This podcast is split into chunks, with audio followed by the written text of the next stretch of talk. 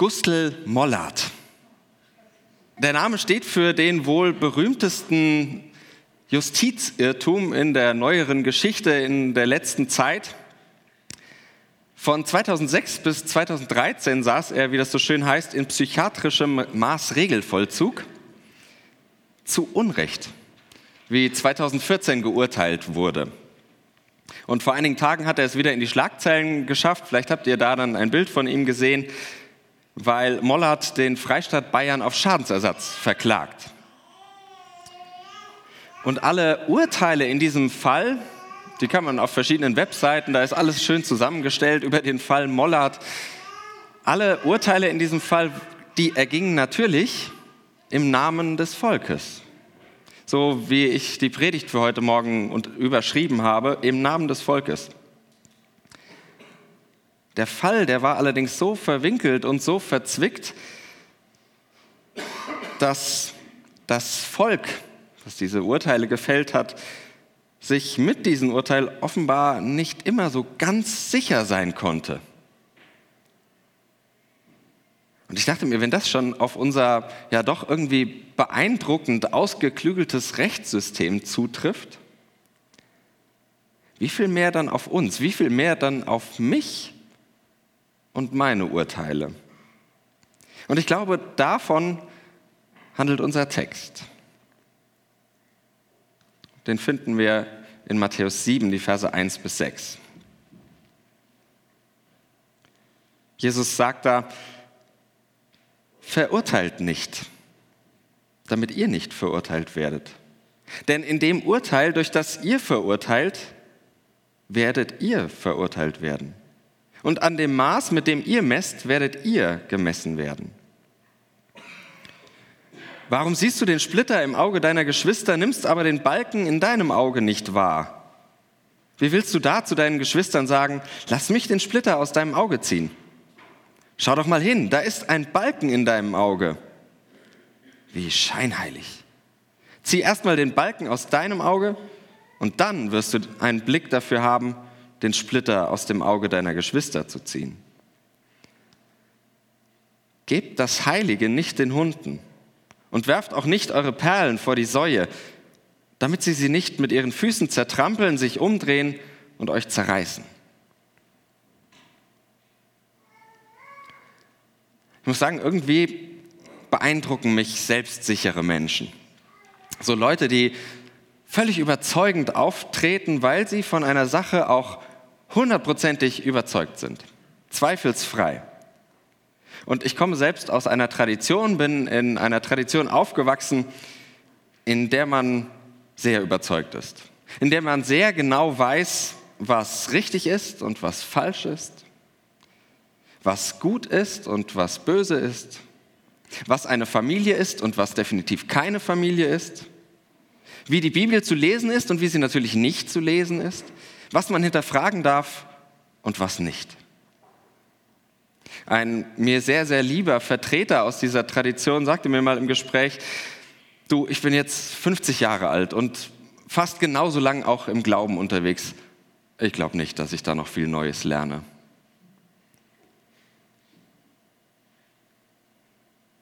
Dieser Glaube wird vertreten in einer ja schon irgendwie ganz beeindruckenden Selbstsicherheit. Und genauso alles, was man meint, vom Glauben aus über andere Dinge sagen zu können, in großer Selbstsicherheit. Und gleichzeitig merke ich, wenn ich darüber nachdenke, eigentlich wünsche ich mir eher so eine gesunde Selbstunsicherheit. Natürlich am liebsten bei den anderen, aber auch bei mir für mich selbst. Denn manchmal habe ich den Eindruck, dass ein Standpunkt, je fester er ist, umso leichter kippt er zum Urteil, wird zu einer Verurteilung. Und mir scheint, dass in so manch starker Meinung auch immer wieder ein kleines, vielleicht auch ein großes Urteil mitschwingt. Dieser Wunsch, den ich da verspüre, wenn ich mit unserem Text umgehe, und ich musste relativ stark mit diesem Text kämpfen, dieser Wunsch, der mag an unserer Zeit liegen und der mag auch an meiner Generation liegen. Der Wunsch nach Selbstunsicherheit, denn wir legen uns nur ungern fest, sagt man. Wir machen lieber 14 Praktika als eine komplette Ausbildung. Wir werden erwachsen in einer Welt der mehr als unbegrenzten Möglichkeiten. Und auf dem Marktplatz unseres Lebens, meiner Generation, unserer Zeit, da tummeln sich nicht nur die wenigen Lebensentwürfe, die für unser Dorf so üblich sind, die da seit 200 Jahren gang und gäbe sind, sondern wir sind schon mindestens durch das Internet mit allerlei exotischen Früchtchen und ganz interessanten Weltsichten konfrontiert. Wir haben auch eigentlich ziemlich gut gelernt, mit dieser Vielfalt umzugehen. Und vermutlich wollen wir diese Vielfalt auch nicht mehr aufgeben, diesen großen Marktplatz an Möglichkeiten. Wer heute meint, alleine richtig zu liegen, liegt auf jeden Fall falsch, denken wir. Weil wir alles hinterfragen. Generation Y nennt man uns gelegentlich. Why wie warum? Wie die Frage, warum sollte ich denn jemand anderen verurteilen? Sollen sie doch machen. Ich mache es halt anders. Und obwohl das tatsächlich eine Grundtendenz meiner Generation zu sein scheint, mit der ich mich auch ganz gut identifizieren kann, komme ich so leicht aus der Nummer nicht raus. Zu sagen, ja, verurteilen mache ich doch nicht. Denn ich merke, dass dieser Text trotzdem etwas mit mir zu tun hat. Denn so ganz egal ist mir ja doch nicht, was die Menschen machen. Ich reg mich trotzdem über andere auf. Finde bescheuert, was sie tun und lasse manche am liebsten in den Schubladen, in denen ich sie irgendwann mal versteckt habe. So manches Urteil macht nämlich mein Leben einfach einfacher. Und an manche von diesen Urteilen habe ich mich schon sehr gut gewöhnt. Zeitgleich mit dem Rabbi Jesus, von dem wir den Text eben gehört haben, lebte der wohl ein bis zwei Generationen ältere Rabbi Hillel. Das ist ganz spannend zwischen diesen beiden Denkern, diesen beiden Denkrichtungen von Jesus und Hillel, dieser beiden Lehrer. Da gibt es so manche spannende äh, Überschneidung. Zum Beispiel die zentrale Rolle des Liebesgebots, die für beide so extrem wichtig ist. Du sollst deinen Nächsten lieben wie dich selbst.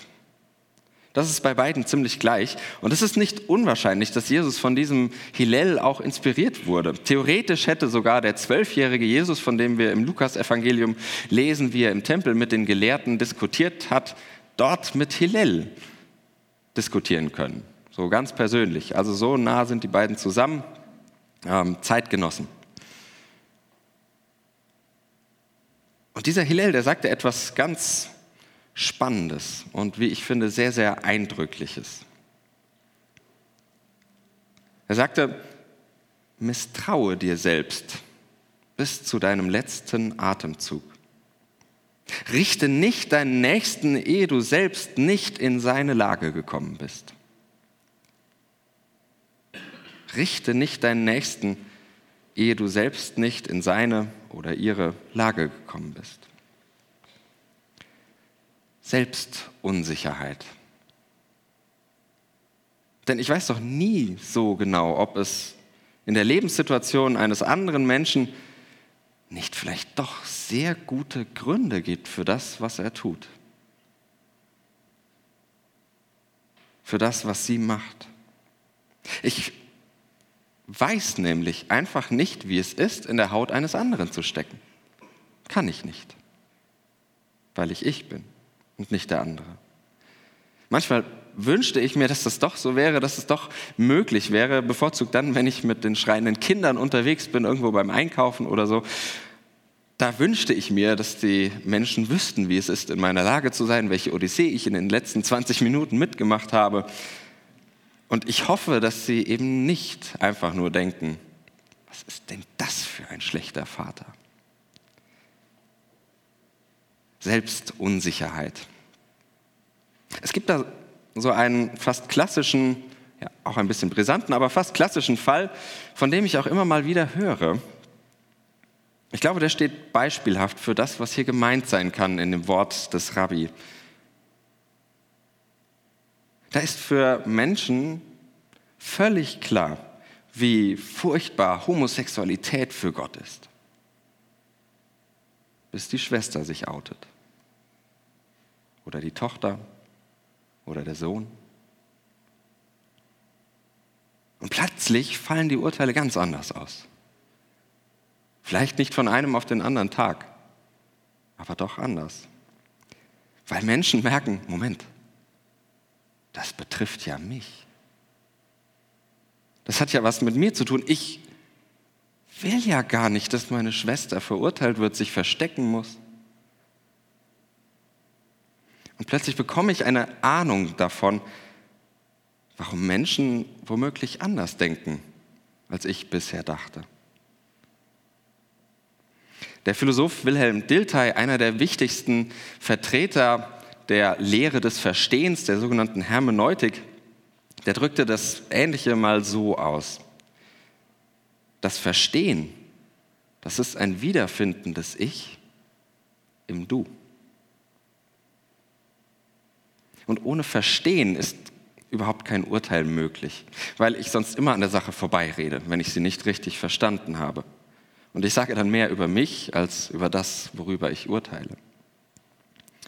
Zum Beispiel wunderbar funktioniert das bei moderner Kunst. Wenn ich die nicht verstanden habe, fällt es total leicht, das zu verurteilen und äh, zu fragen, ist das Kunst oder kann das weg?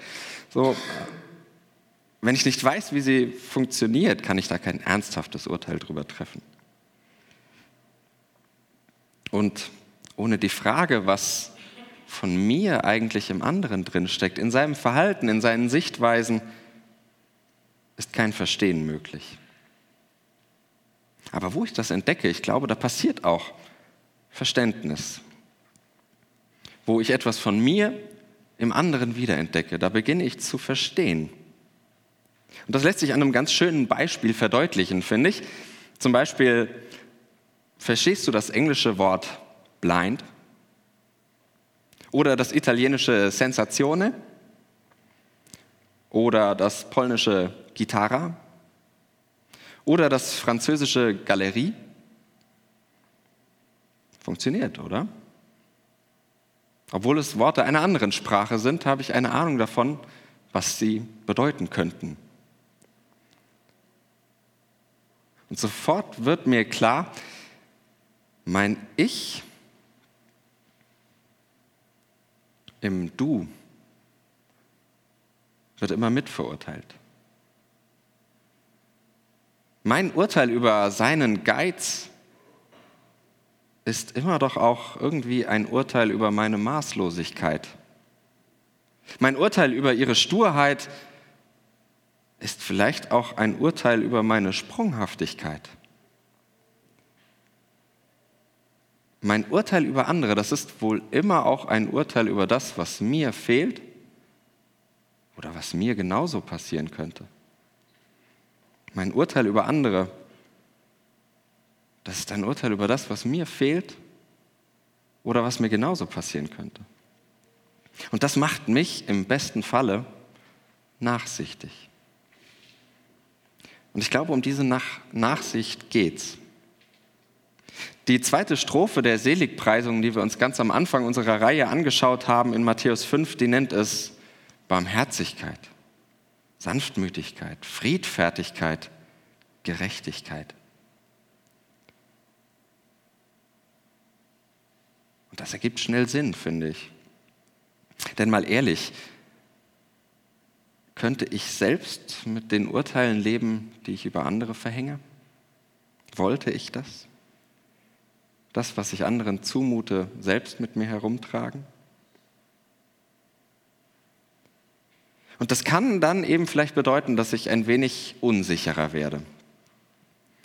Unsicherer mit meiner Freiheit umgehe, um sie eben denen zu lassen, die gerne und lieber in einem geschützten Rahmen leben. Und dass ich nicht darüber urteile, wie engstirnig manche doch sind. Das kann aber auch meinen, dass ich behutsamer mit dem umgehe, was ich als Wahrheit erkannt habe oder als Wahrheit zu wissen meine und eben nicht über die Abweichungen davon urteile, weil ich ja nie genau weiß, was andere dazu bewegt. Wohlgemerkt, das schließt nicht jede Kritik aus. Es geht nicht um schönes, kuscheliges Beieinandersein. Barmherzigkeit ist nämlich nicht Gleichgültigkeit, im Gegenteil. Sanftmütigkeit, das ist nicht Schweigen um der lieben Harmonie willen. Friedfertigkeit, das bedeutet beileibe nicht nichts tun. Und Gerechtigkeit ist eine umkämpfte Lebenshaltung, aber nie einfach in Stein gemeißelt. Kurz nicht richten, das bedeutet nicht, dass wir nicht auch miteinander ringen und streiten um die Dinge, die uns wichtig sind. Aber es beschreibt eine Art und Weise, wie wir das tun damit in allem Streit das Heilige nicht untergeht, dass wir es nachsichtig tun. Damit das Heilige nicht untergeht. Auch wenn die folgenden Gedanken ein gutes Beispiel für diese Selbstunsicherheit sind, äh, von der ich sprach, glaube ich, dass es darum in diesem letzten, sechsten merkwürdigen und wie manche finden, manche Experten finden, auch äh, unverständlichen Vers. Gebt das Heilige nicht den Hunden und werft auch nicht eure Perlen vor die Säue, damit sie sie nicht mit ihren Füßen zertrampeln, sich umdrehen und euch zerreißen. Mich erinnert dieser Text irgendwie daran, dass ohne Nachsicht jede noch so heilige Ansicht vor die Hunde geht.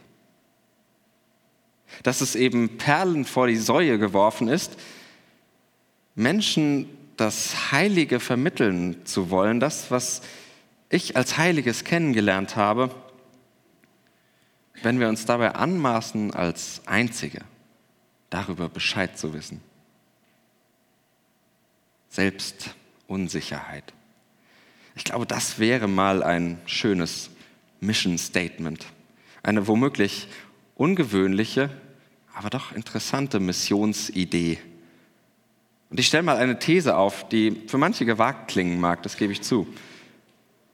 Aber ich glaube, wenn wir mehr Unsicherheit wagen würden, auch in unserem Glauben, auch im Erzählen unseres Glaubens, dann würde viel mehr Heiliges spürbar. Wenn wir öfter zugeben, dass wir es am Ende doch auch nicht so genau wissen, ich glaube, dann würden Menschen uns auch wieder ernst nehmen. Wenn wir bei all dem uns dann womöglich noch trotzdem auf das verlassen, was uns heilig ist. Womöglich wäre das tatsächlich interessant.